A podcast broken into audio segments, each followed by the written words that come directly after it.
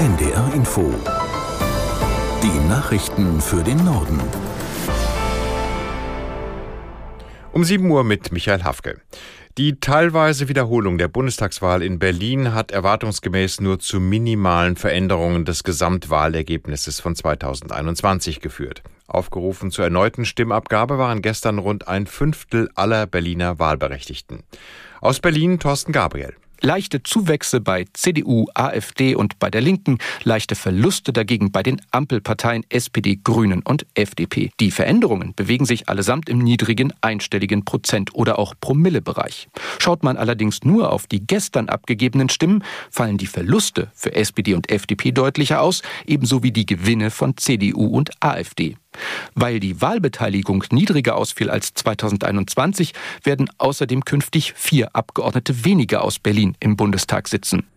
Im Gazastreifen sind zwei israelische Geiseln befreit worden, die am 7. Oktober von Terroristen der radikal-islamischen Hamas verschleppt wurden.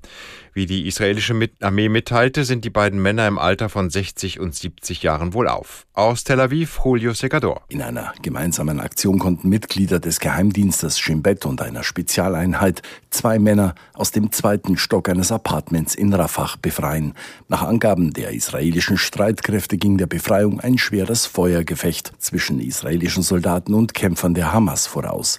Der Einsatz wurde durch Luftangriffe in Rafah vorbereitet. Dabei sollen nach palästinensischen Angaben auch Zivilisten getötet und zahlreiche weitere verletzt worden sein. US-Verteidigungsminister Austin ist nach Angaben des Pentagons wieder im Krankenhaus. Er sei mit einem akuten Blasenproblem in eine Militärklinik bei Washington gebracht worden. Seine Stellvertreterin Kathleen Hicks hat seine Aufgaben übernommen. Austin war im Januar stark in die Kritik geraten, weil er eine Prostatakrebserkrankung und einen längeren Krankenhausaufenthalt geheim gehalten hatte. Auch US-Präsident Biden wusste mehrere Tage lang nicht, dass sein Verteidigungsminister im Krankenhaus lag. In niedersächsischen Landkreis Celle ist am Mittag Baubeginn für eine neue Munitionsfabrik des Rüstungskonzerns Rheinmetall. Für den symbolischen ersten Spatenstich soll Bundeskanzler Scholz anreisen.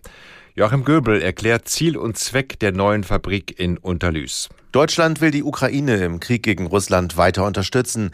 Außerdem muss die Bundeswehr ihre eigenen Munitionslager wieder auffüllen. Die Bestände sind arg geschrumpft. Bereits nächstes Jahr soll das Werk fertig sein.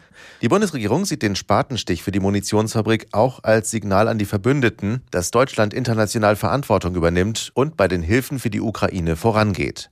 Rheinmetall investiert in den Kiefernwäldern der Heide rund 300 Millionen Euro. Nach Firmenangaben werden in Unterlüss bis zu 500 zusätzliche Arbeitsplätze entstehen.